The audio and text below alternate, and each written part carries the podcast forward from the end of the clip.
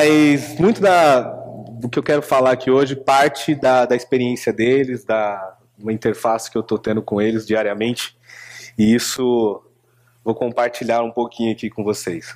Sei que se a gente tentar definir né, o que é ser pai e tal, e aí tem, tem várias, várias coisas que a gente vai, vai tentar trazer. Pai é amor, pai é carinho, pai é companheirismo, pai é não sei o quê. Eu ainda estou numa definição que pai é atenção. Sabe aquela coisa assim, vai cair da escada, não mexe aí, tira o dedo da tomada. Sabe aquela coisa que você vai soltando, mas você deixa, né? Você, você tá vendo bagunçando ali, você vai ver na distância, mas você fica preocupado o tempo inteiro, né? Então, uma das definições que eu tenho do que é ser pai, do que é a paternidade, é essa questão de atenção. E eu penso que isso se reflete muito na minha vida com Deus, né? Na nossa história com Deus. E essas datas comemorativas, todas elas, ela, para mim, eu sempre faço uma leitura crítica dela, e aí eu não sei porque, se eu tenho um problema, porque eu sou muito chato. Mas eu sempre faço uma leitura crítica de datas comemorativas. Por quê? É, vou dar o um, meu exemplo, né? Eu fui buscar meu filho na escola sexta-feira, aí presentinho um dia dos pais, e aí na porta da escola tinha um cartaz com um pai lá, super-herói, alguma coisa assim, e várias coisas para definir o que é aquele pai. Bondoso, carinhoso, amigo, compreensível, amável, é, companheiro, forte, todas essas definições muito boas que todo pai deveria ter e especialmente todo cristão deveria absorver para dentro de si. E aí a gente hoje, dia 12, né, a gente celebra o Dia dos Pais.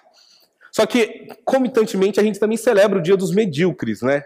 Você parar para pensar. Quantos pais medíocres estão recebendo um presente dia dos, Feliz Dia dos Pais hoje? Quantos pais ausentes? Quantos pais mentirosos? Quantos pais traidores? Quantos pais agressores? Então, esses dias ele é meio complexo se você parar para pensar, porque a gente, de uma certa forma, a gente valoriza muito uma ideia do que deveria ser, só que no dia a dia, na prática, muita coisa não sai como deveria ser.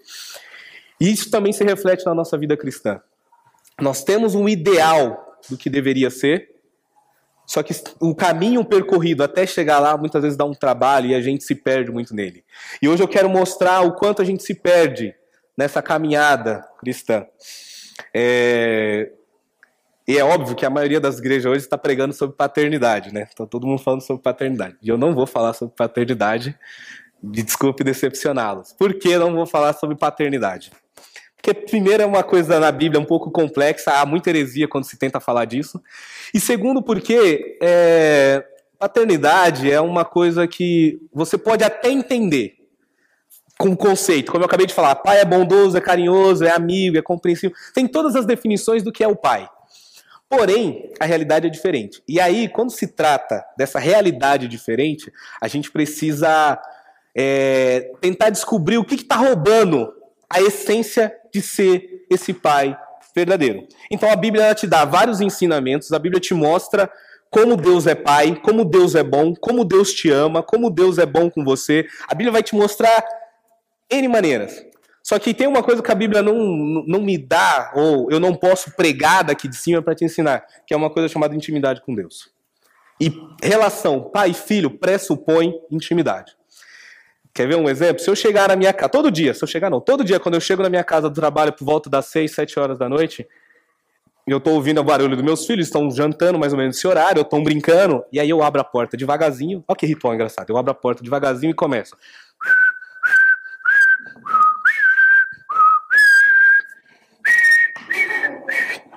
Eu já estou meio que de uma certa forma, né, internamente induzindo a gostar de uma coisa que eu gosto.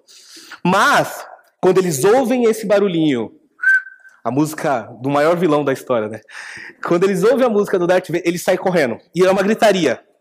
Sai correndo, começa a rir, brincar. Eles sabem que eu cheguei. Se eu pegar meu braço e ficar assim, eles já vão sair correndo gritando, eles sabem que a garra vai pegar eles. Se eu contar um, dois, três e. Eles já vão esperar. Ou eu vou tacar alguma coisa neles, ou eu vou derrubar eles, ou vou jogar eles pro alto. E o que, que eu estou querendo dizer com isso? Isso é uma coisa que foi construído entre eu e duas crianças que agora têm um ano e seis meses. Se eu tentar explicar o, quais os efeitos, por que, que isso é feito, por... eu posso tentar usar psicologia, neurociência, qualquer outra ciência que explique isso. Mas a essência é uma coisa construída entre pai e filho todos os dias. Que ficou gravado. Que está sendo gravado. E isso é uma parte da intimidade. Isso é uma parte da ligação emocional que eu construo todos os dias com os meus filhos. Então, ensinar sobre paternidade é um pouco complexo, porque se você não cria, se você não busca, se você não tem uma ligação com Deus, eu vou estar falando ao vento aqui. E é isso que é o, que é o grande desafio hoje, que eu vou tentar mostrar para a gente, é, que está na hora da gente ir em direção a Deus.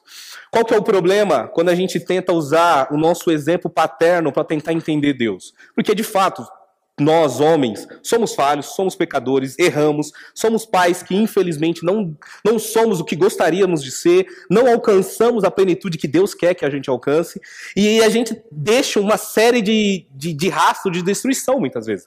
É, eu, não, eu não conheço muito, mas eu sei que o Fábio Júnior tem aquela música é Meu Pai, Meu Herói, Meu Vilão, não é?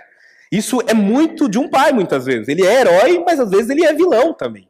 Porque essa dualidade está o tempo inteiro. E quando eu penso nessa questão de como a gente vai construir esse, esse relacionamento com Deus, Deus ele já parte de um sentido de que Deus ele, ele já está dado. A Bíblia já mostra, ele é um Deus bom.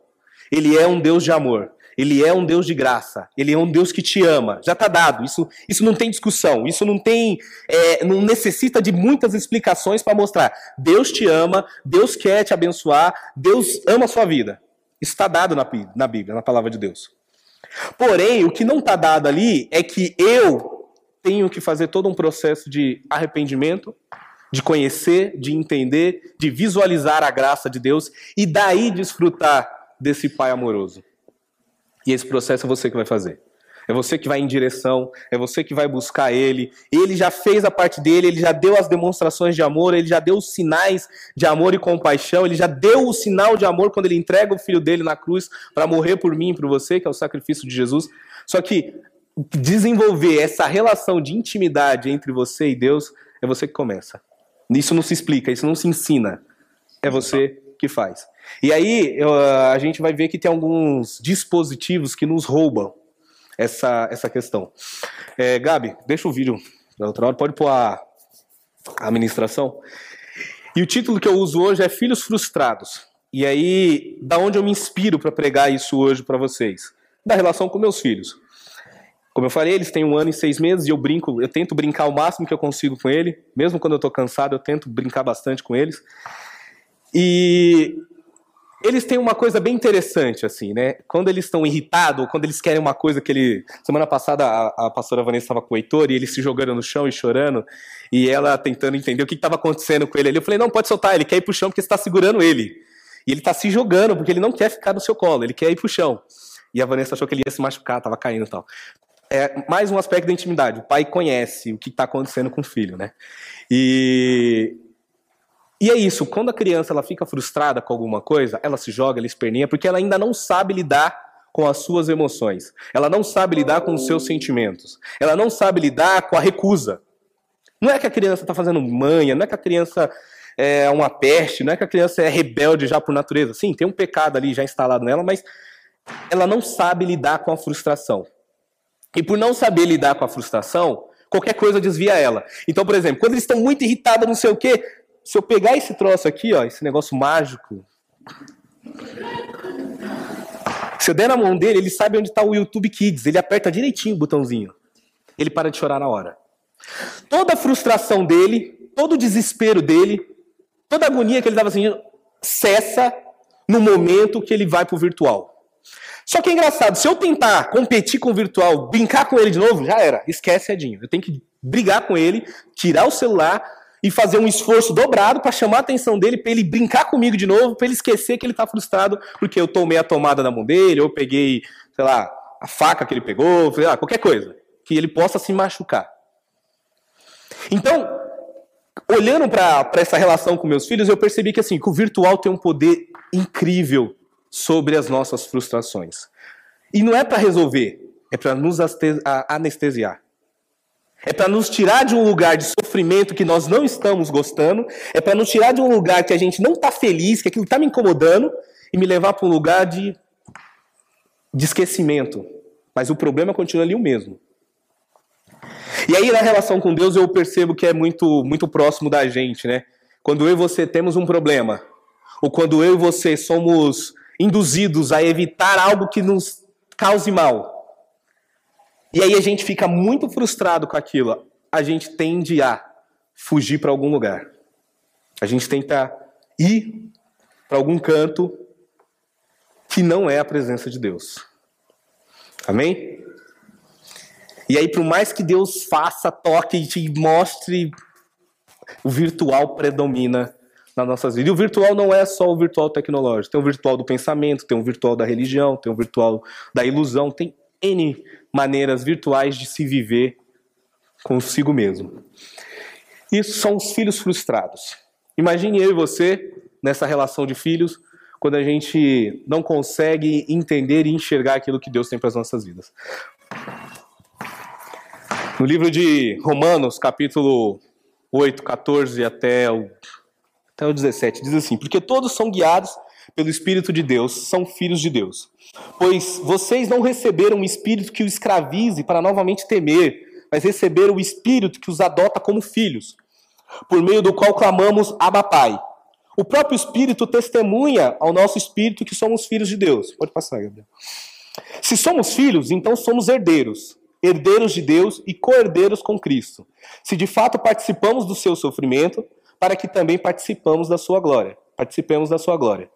Considere que os nossos sofrimentos atuais não podem ser comparados com a glória que em nós há de ser revelada. Então o apóstolo Paulo ele é uma figura extremamente importante na Bíblia, sobretudo no Novo Testamento, e talvez seja a pessoa, a figura do, do, do cristianismo que mais entendeu essa relação de ser filho, de ser Deus como pai, de Deus como a figura paterna. E nesse versículo final, se somos filhos, então somos herdeiros e co-herdeiros de Deus. E isso é uma coisa bem interessante quando você olha na Bíblia. E aí, para entender, a gente vai precisar buscar na, nas histórias clássicas, né? Ou então, mais recente, quando a gente olha para o casamento real, por exemplo. Que você tem a linha sucessória de herdar o reino. Digamos que no reino do, dos dias, que é constituído por o rei Edinho, a rainha Tamires e os príncipes Heitor e Tel, na linha de sucessão, o Heitor seria o futuro rei, porque ele nasceu três minutos à frente do Tel. O que, que isso quer dizer? O Tel é herdeiro, mas o sucessor é o Heitor. Antigamente era dessa forma, os reinos, é, a passar de sucessão. Então, que, que somos herdeiros de Deus. Isso quer dizer o quê? Que você herdou um privilégio de ser filho de Deus, conquistado em Cristo. Conquistado na cruz do Calvário. Você herdou o privilégio de ser filho de Deus a partir do momento que você reconhece os seus pecados, se arrepende e aceita o sacrifício de Jesus na sua vida gratuitamente, porque ele não te pede, ele não te cobra preço algum para com isso, e você faz parte de todo esse processo. Amém. Isso é ser herdeiro. E ser co-herdeiro com Cristo? Aí vai um pouco mais além e isso exige um pouco mais de nós. Por quê? É, quando éramos, como antes de ser herdeiros, eu e você estávamos perdidos, ou estamos perdidos neste mundo.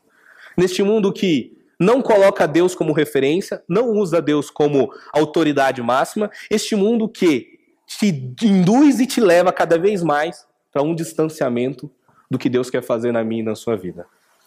E quando você se torna herdeiro, Deus te traz para perto disso e fala: não, a partir de agora você vai mudar. Éramos escravos do pecado. E o pecado ele tem um poder predominante, forte, indutor na minha e na sua vida. Tanto que muitas vezes a gente nem reconhece que a gente vive num pecado. E o que é o pecado? A palavra pecado em latim é desviar do alvo. Ou seja, Deus tem um alvo para a tua vida, Deus tem um projeto para a tua vida, Deus tem um plano para a tua vida, Deus tem algo para que você siga, só que eu peco toda vez que eu me desvio dele. Eu peco toda vez que eu vou para outro caminho. Eu peco para toda vez que eu me afasto daquilo que Deus quer. E aí você precisa fazer uma, uma, uma análise da sua própria vida e parar para pensar e dizer: a minha vida é conduzida por Deus? Ou eu sou mais um religioso que fala de Deus, mas não sabe o que é Deus. Que falo de Deus, mas eu não quero me comprometer com Deus. Amém? Porque assim, às vezes a gente pergunta para as pessoas assim: ah, você acredita em Deus? Acredito. Você acredita que Deus criou os céus e a terra? Acredito. Você acredita que Deus criou o universo, as estrelas, o cosmos, a Via Láctea, o Sol, toda a complexidade do, da física do mundo quântico? Acredito. Ah, você acredita que Deus é todo poder? Acredito.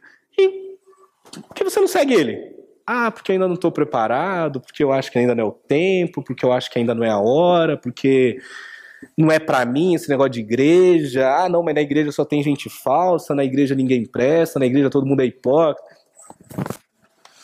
Não é, não é incoerente essa lógica? A gente acredita que existe um ser soberano e a palavra dele nos ensina que nos manda cultuar, que nos manda servir, que nos manda a, a servir em comunhão um com os outros. Mas a gente muitas vezes ignora esse ser todo-poderoso. Esse ser que nos escolheu e que nos chamou para ser filho. Coerdeiros com Cristo. Aí aqui entra um negócio bem interessante. Você é herdeiro, lembra que eu usei o exemplo do Theo? Então o Theo vai herdar tudo que tem lá. Mas quem é o que vai ser o comandante, teoricamente, no reino dos dias? Seria o Heitor. Por quê? Aí ele tem a responsabilidade de servir a Deus no sentido de ter uma autoridade espiritual na vida, de ter o poder e ser conduzido pelo Espírito Santo, de ter um chamado que é que a Bíblia vai nos chamar de a grande comissão, de pregar, de falar, de anunciar, de ensinar a verdade do evangelho para outras pessoas e uma autoridade sobre o mal. Então, uma coisa é ser herdeiro. Ah, agora Deus me ama, Deus me escolheu, Deus me chamou para ser filho dele.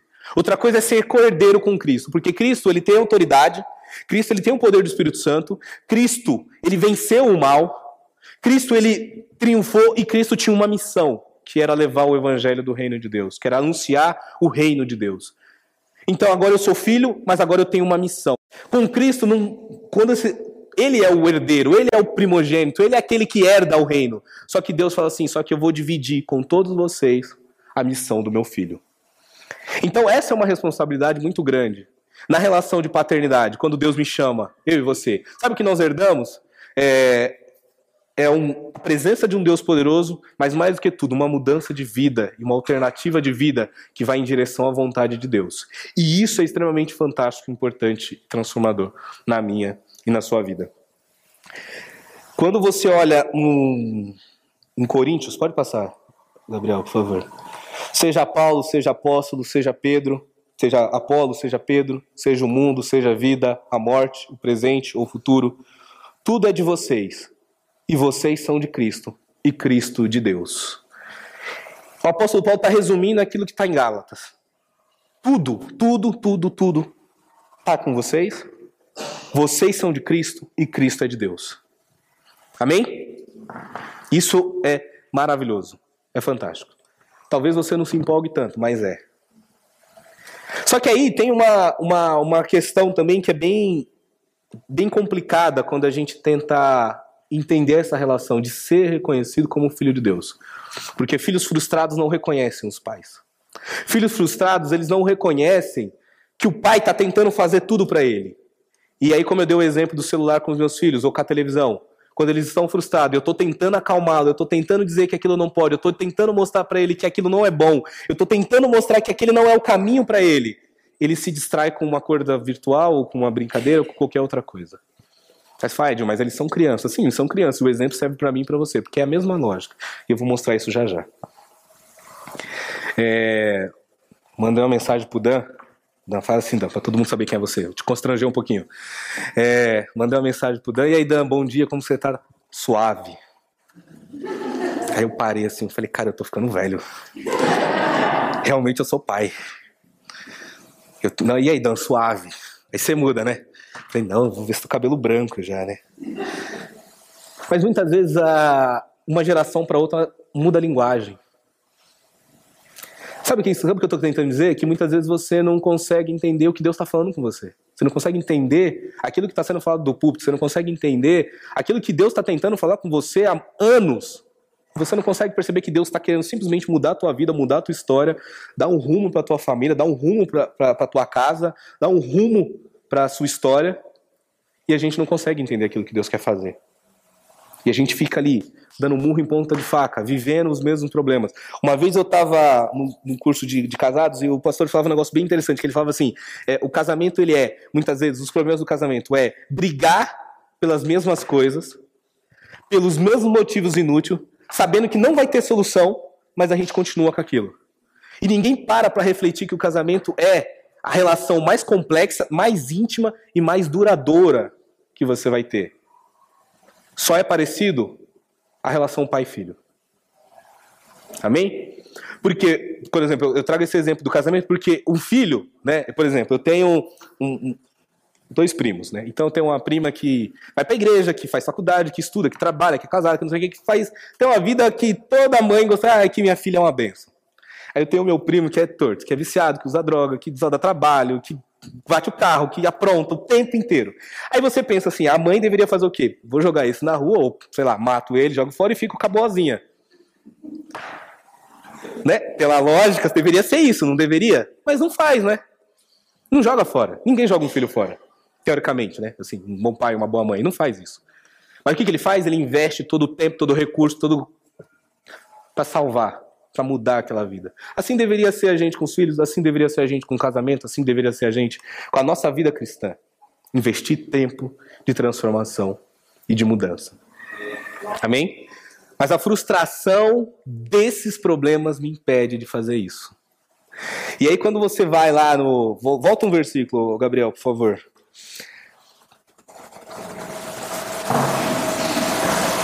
Considere que os nossos sofrimentos atuais não podem ser comparados com a glória que em nós há de ser revelada.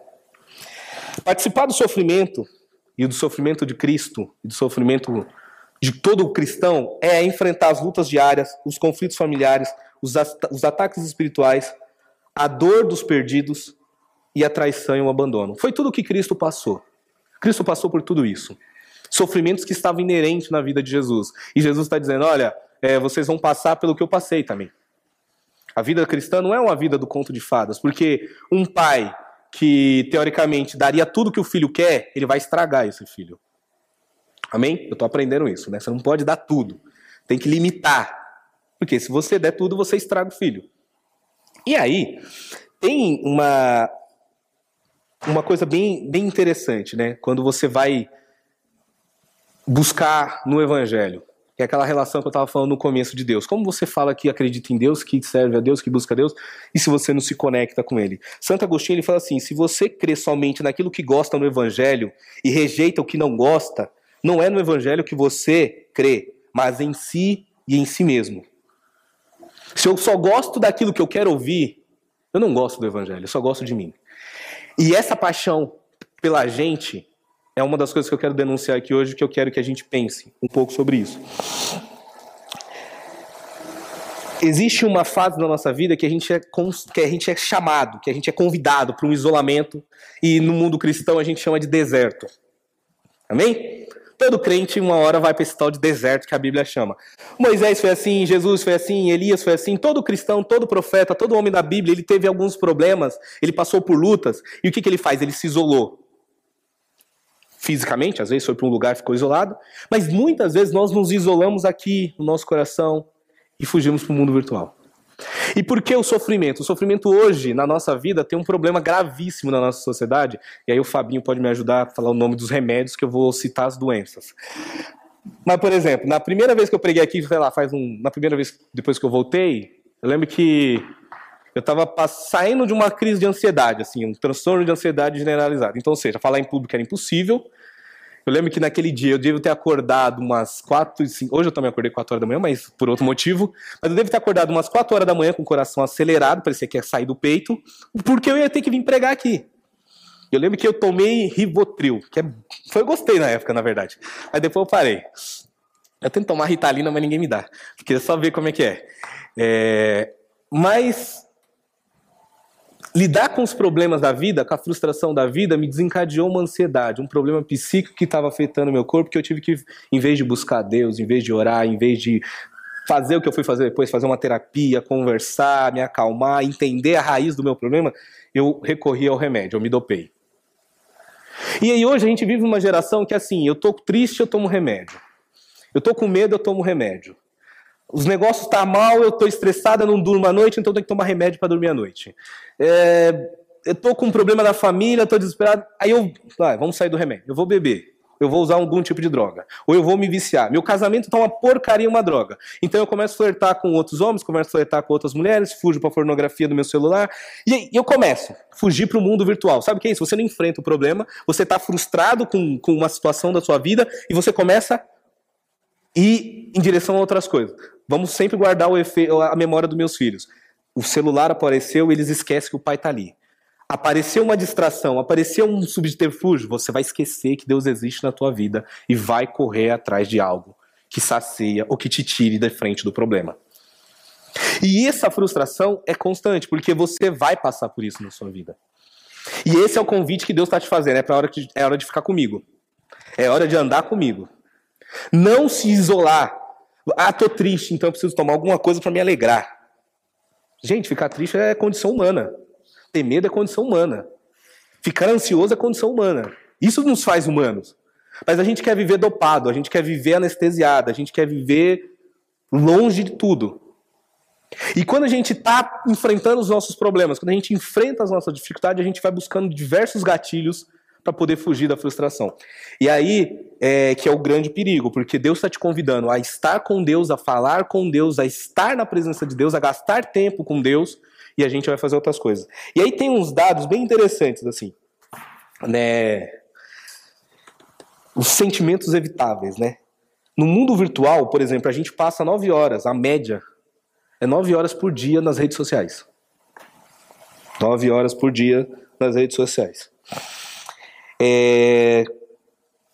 A gente é a. O Brasil é a, é a a sociedade que mais consome internet dentre elas, uma do mundo.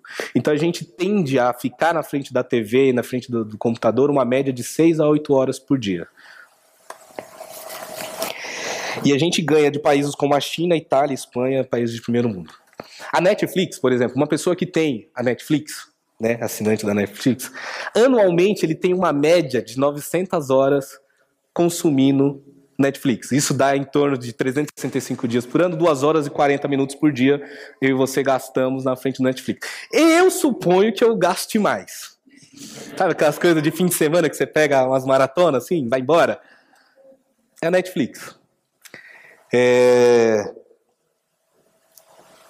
A Apple, não sei se vocês viram essa semana, a Apple, celular, iPhone, essas coisas, chegou, bateu a marca de um trilhão de dólares como valor de empresa. Um recorde. E eu te garanto que a Apple não tem tanto dinheiro e não investe tanto para que você fique sem o celular dela na mão. Eu te garanto isso. E olha que a Apple é a terceira maior vendedora de celular do mundo. Ela perde para uma chinesa, que é no seu nome, e a Samsung. Ela não é a maior vendedora de celular, mas ela bateu a casa de um trilhão de dólares como valor de empresa. Você acha que a Apple não investe maciçamente para que você passe a maior parte do seu tempo com isso aqui na mão ou com isso aqui diante de você? Tenho certeza que ela faz isso. E ela vai criar N coisas para que você fuja. Sabe quando vier o problema, quando vier a dificuldade, sabe? O tempo que você poderia gastar conhecendo a Deus, buscando a Deus, a gente foge para o mundo virtual, para o mundo das redes, para o mundo dos vídeos, para o mundo do entretenimento. A gente foge para esse lugar. E gasta muito tempo lá.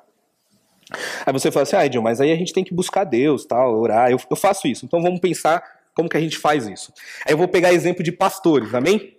Pastores que a gente entende que está ali na parte mais alta do, da vivência cristã. É, eu, como eu falei da música do Darth Vader aqui, eu estou tentando discipular meus pastores a conhecer a força, mas eles têm uma certa relutância, né? O pastor Maurício assistiu seis filmes e não gostou, eu fiquei... Gabriel, a gente tem que orar pelo pastor. Tem que orar para o pastor conhecer a força. Mas é, os pastores do mundo, uma média de pastores do mundo, 57% dos pastores do mundo, e tem muito pastor no mundo, eles oram mais ou menos 20 minutos por dia. 57% dos pastores do mundo oram no máximo 20, por, 20 minutos por dia.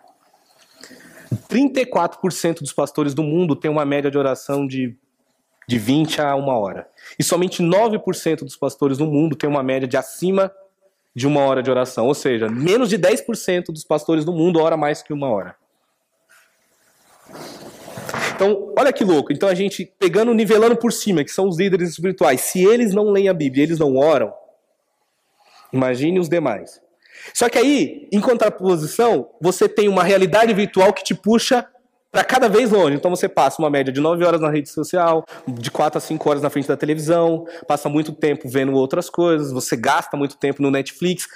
Ou seja, se nem os líderes estão conseguindo orar e ler, ainda mais os, o baixo clero. E sabe o que é isso? É toda vez que a gente tenta fugir da nossa realidade, do nosso dia a dia. Do nosso dia a dia. A gente tenta evitar os nossos sentimentos. Por isso que somos filhos frustrados. Diante do problema, eu corro para a rede, eu corro para o celular, eu corro para o mundo virtual, eu corro para um pensamento, eu corro para uma distração, eu corro para um sentimento antigo, eu corro para N coisas. Mas não me conecto com Deus. Não busco a presença de Deus. A ansiedade, como sabemos, está sempre ligada a uma perda, com uma relação de dois lados a ponto de desaparecer para ser substituída por outra coisa. Algo que o paciente não pode enfrentar sem vertigem. Lacan. Isso quer dizer o quê? Que toda ansiedade está associada a uma perda. Eu perdi algo ou eu acho que vou perder algo. A Bíblia fala que cada dia é o seu mal, né? A frustração do cristão muitas vezes é que ele pensa que o amanhã é mais importante do que o hoje, do que o agora.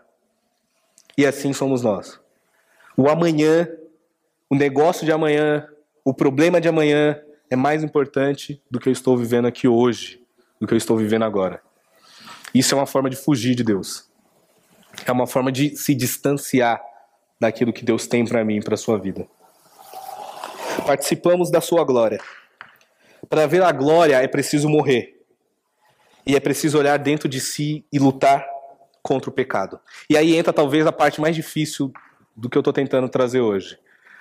Você só foge, a gente só foge para o mundo virtual porque a gente não aguenta lidar com a gente mesmo. Sabe que se eu colocar aí você entrar numa sala e falar assim, fica aí uma hora e fala com Deus. A sua mente, o seu cérebro vai começar, eu preciso resolver tal coisa, eu preciso ver tal coisa, eu preciso não sei o quê. O celular, é, comprovado, a neurociência está tentando comprovar que o toque do celular te induz a olhar para o celular a cada momento, a cada notificação. Você já saiu do. Já foi trabalhar e esqueceu o celular em casa? Já passou por esse tormento? Que desespero, que fim do mundo. A próxima sétima trombeta do apocalipse quer ficar sem o celular um dia da sua vida? Né? A gente foge porque a gente não sabe lidar com os nossos sentimentos.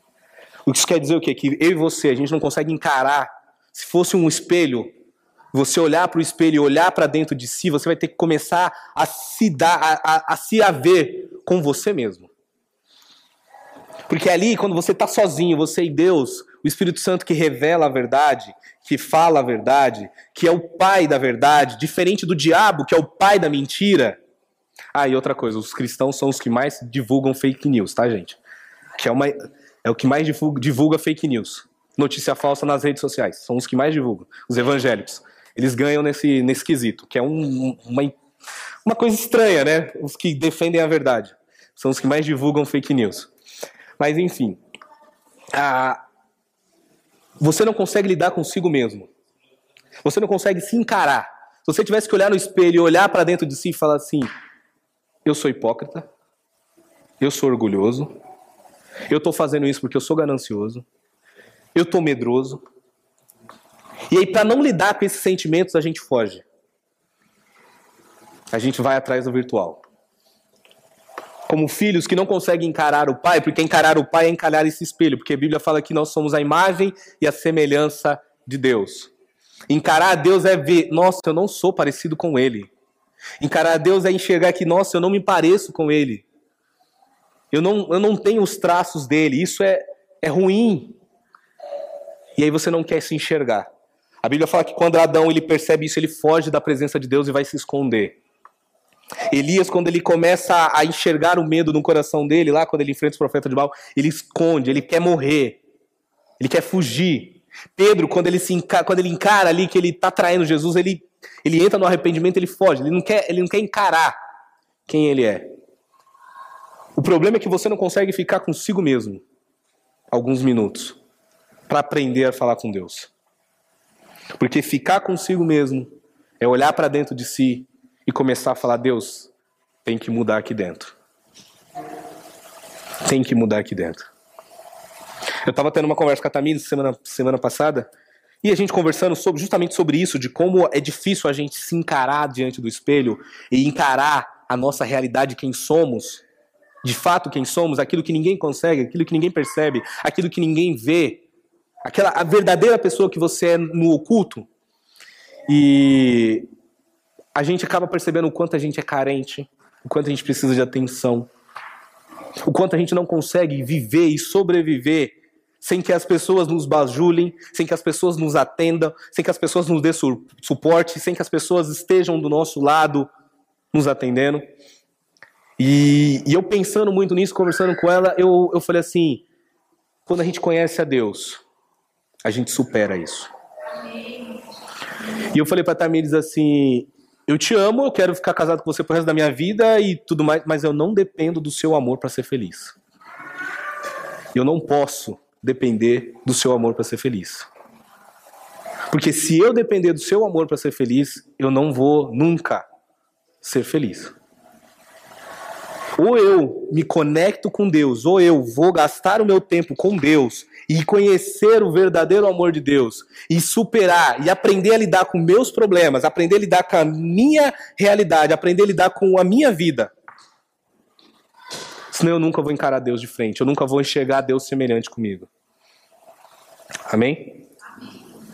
É difícil, né? Eu sei que dói. Eu, eu, eu, tô, eu juro que eu tô me esforçando para não pregar essas coisas. Mas a, a próxima vai, se Deus quiser. Mas é difícil. E essa é a realidade que eu e você precisamos encarar. De lutar contra si mesmo. Porque quando eu não consigo encarar a minha frustração, que eu desconto no problema, porque assim, eu não encaro a minha frustração, eu não consigo me enxergar dentro de mim com os meus problemas, eu vou. Qualquer problema que apareça vai se transformar um monstro, e eu vou colocar a culpa toda no problema, e vou olhar que o problema é maior que Deus. Se você parar para pensar, é, histórias da Bíblia, muito simples. Você pega Jesus e Jonas, são duas pessoas que estão passando por situações semelhantes. Estão no meio do mar, no meio da tempestade. Os dois estão dormindo. Porém, um sabe que está dormindo em Deus, o outro sabe que está dormindo diante de Deus. Isso é muito sutil para a vida cristã, porque você pode se iludir e se perder na sua religiosidade. A sua religiosidade pode se virar uma coisa virtual, que você nunca encara quem você é, mas você está sempre dizendo de Deus, falando de Deus, falando de Deus para os outros, mas você mesmo nunca encarou Deus dentro do seu coração e se haveu com Deus lá dentro. E falou: Deus, de fato, eu preciso mudar, eu preciso crescer, eu preciso ser diferente. Eu dei todos esses dados das redes sociais aí, ninguém vai parar de usar as redes sociais, por mais que a gente fale, eu não vou deixar de usar social, eu continuo usando o Apple, e se me der o outro, eu quero o novo. Na Netflix tem um filme que eu indico para vocês, já que a gente assiste Netflix, a gente só tem que saber usar as coisas. Chama Quarto de Guerra. Assistam, quem não assistiu. Amém, de Deus. Resume muito do que eu tô falando. Meu Sala de guerra. Chama Quarto de Guerra. Quem puder, assista esse filme e aí vocês vão lembrar do que eu estou pregando e vai fazer todo sentido como você é roubado da presença de Deus para ir para um outro lugar, para você não se encarar, você não se enxergar. Amém? Estou encerrando, gente. Mais um versículo, Gabriel, por favor. Gálatas diz assim: Digo, porém, que enquanto herdeiro é menor de idade, em nada difere de um escravo, embora seja dono de tudo. No entanto, ele está sujeito a guardiãs e administradores até o tempo determinado por seu pai. Assim também nós, quando éramos menores, estávamos escravizados aos princípios elementares do mundo.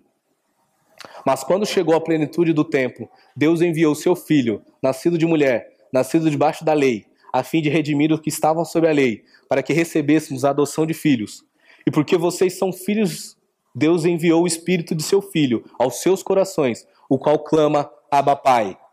Assim você já não é mais escravo, mas filho, e por ser filho, Deus também o tornou herdeiro. Amém? Essa é a promessa que eu e você tem para se livrar dessa frustração, para se livrar dessa realidade que nos aprisiona e nos rouba de Deus. Amém? Precisamos entender que somos herdeiros temos uma missão junto com Cristo, que é de Cristo, mas Cristo divide comigo e com você. E que temos esse Deus, esse Pai de amor e graça, que nos ama e que quer resolver esses problemas frustrantes e ao mesmo tempo quer mudar o nosso coração, mudar o nosso caráter, mudar a nossa história, mudar o nosso interior. Mas para isso, você vai ter que se encarar diante do espelho de Deus. Você vai ter que olhar para dentro de si e enxergar que Deus precisa mudar muita coisa aí. Você vai perceber que o problema não está nos outros, o problema está em você. E você precisa mudar. Você que precisa se resolver com Deus. Amém? Eu tenho passado por bastante luto ultimamente, eu minha esposa, já contei aqui várias vezes, e eu sempre escolho algumas músicas, né, seja cristão ou secular na vida, para poder. Eu, eu brinco, eu falo que é minha trilha sonora para aquele momento, né? E tem, eu gosto muito de samba, e tem uma música do Diogo Nogueira que diz assim: As pedras não vão impedir o destino que Deus reservou, saber resistir é o segredo de um bom vencedor. Para que chorar, melhor sorrir perseverar, não desistir e ter um pouquinho só de malandragem. A vida vai te balançar, te questionar, te sacudir, mas o que ela quer da gente é coragem. E eu tenho usado esse, essa, essa, esse refrão muito para minha vida. O sofrimento vai vir. Lembra que daquele versículo inicial em Romanos? Volta para mim no começo, Gabriel, lá nos primeiros.